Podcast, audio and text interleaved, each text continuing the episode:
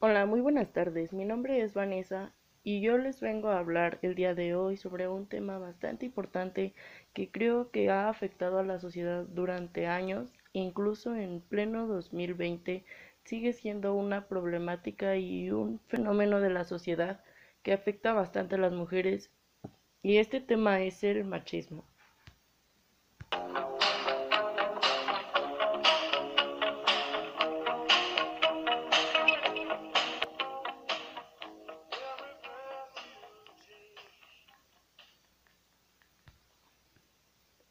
La pregunta más importante en este momento es, ¿qué es el machismo? Pues el machismo es el conjunto de actitudes y comportamientos que violentan injustamente la dignidad de la mujer en comparación del varón. Esto significa que el hombre le gusta sentirse superior a la mujer creyendo que puede más y teniendo más derechos. Esto no es así,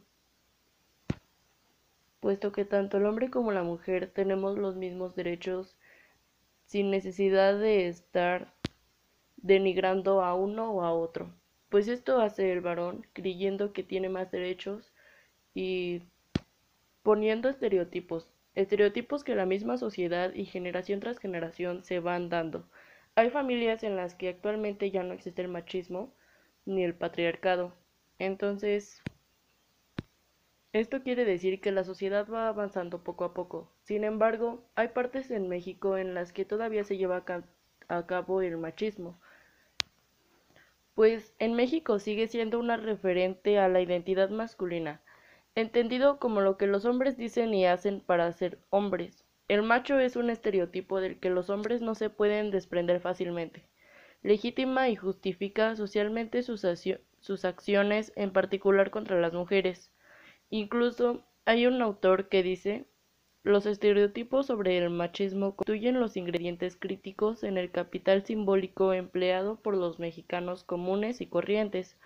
Para muchos, el machismo es considerado como una parte constitutiva del patrimonio nacional de México, y este autor es Matthew Goodman. Asimismo, es uno de los elementos en los que se sustenta la homofobia,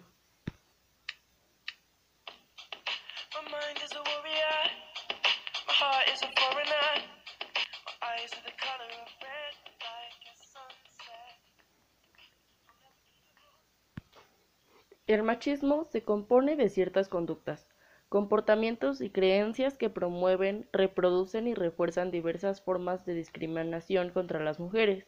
Se construye a través de la polarización de los roles y estereotipos que defienden lo masculino y lo femenino. Su principal característica es la degradación de lo femenino, su mayor forma de expresión, la violencia en cualquiera de sus tipos y modalidades en contra de las mujeres.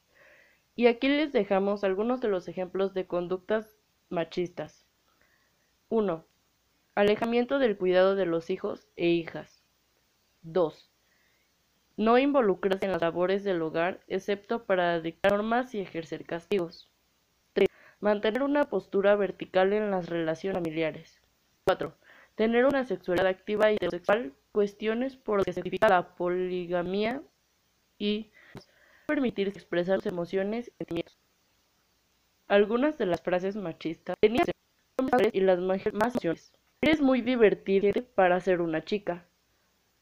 Las mujeres desean secretamente abandonar el trabajo y convertirse en amas de casa. Estas son algunas de las frases y ejemplos machistas que en la sociedad a través de los años. Por ejemplo, es su trabajo y que las mujeres se queden haciendo los labores que la mujer tiene la obligación de hacerlo. Esto no es así hay mujeres en las que también trabajan y en cosas en hogar, así como trabajan en cosas del hogar, pero los hombres machistas no piensan de esta manera. Piensan en hogar y hechos del hogar, cuando debe todo. Y esto no es así.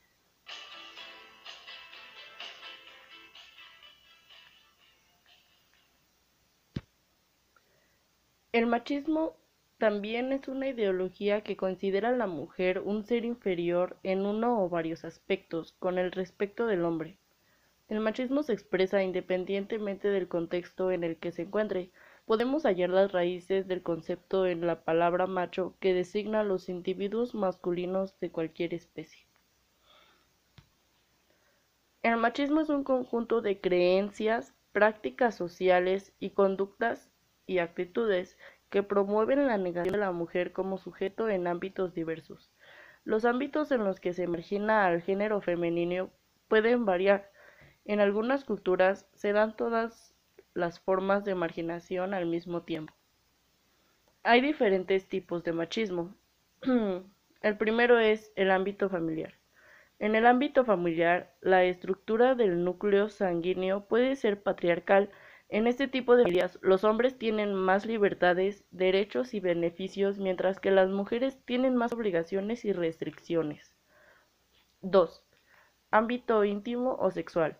En cuanto al ámbito íntimo o sexual, Podemos decir que el machismo se expresa negando la existencia del deseo femenino y ubicando a la mujer en el lugar del sujeto pasivo u objeto. 3.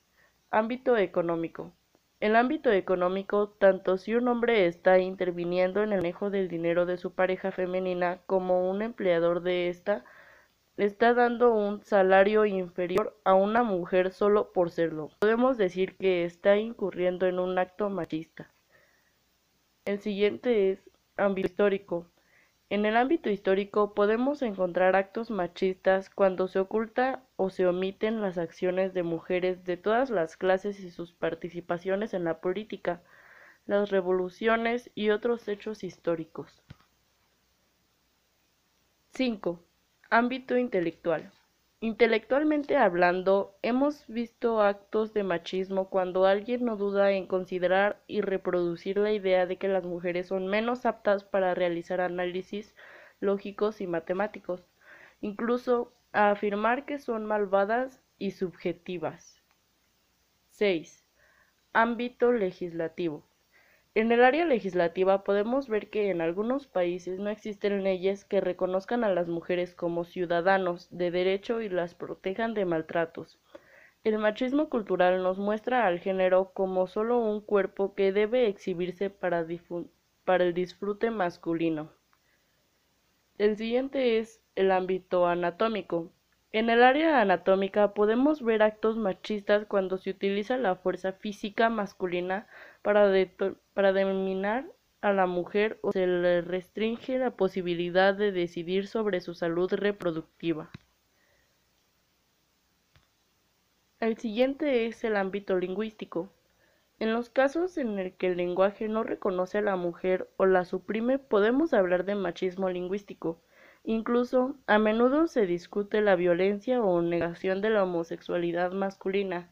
¿Es machismo o no lo es? Es cuestionable y difícil de analizar por qué razones se perpetúa este tipo de pensamiento, pero se puede afirmar que el machismo es un fenómeno transcultural. Es por eso que tenemos que rastrear el origen de esta diferenciación entre los géneros. Su origen del machismo. Podemos encontrar las raíces del machismo en las sociedades primitivas que se dedicaban a la caza tanto hombres como mujeres tenían designadas tareas específicas. En la expresión el hombre público y la mujer privada. Podemos ver que, que se relaciona al hombre con el exterior y la mujer con el hogar.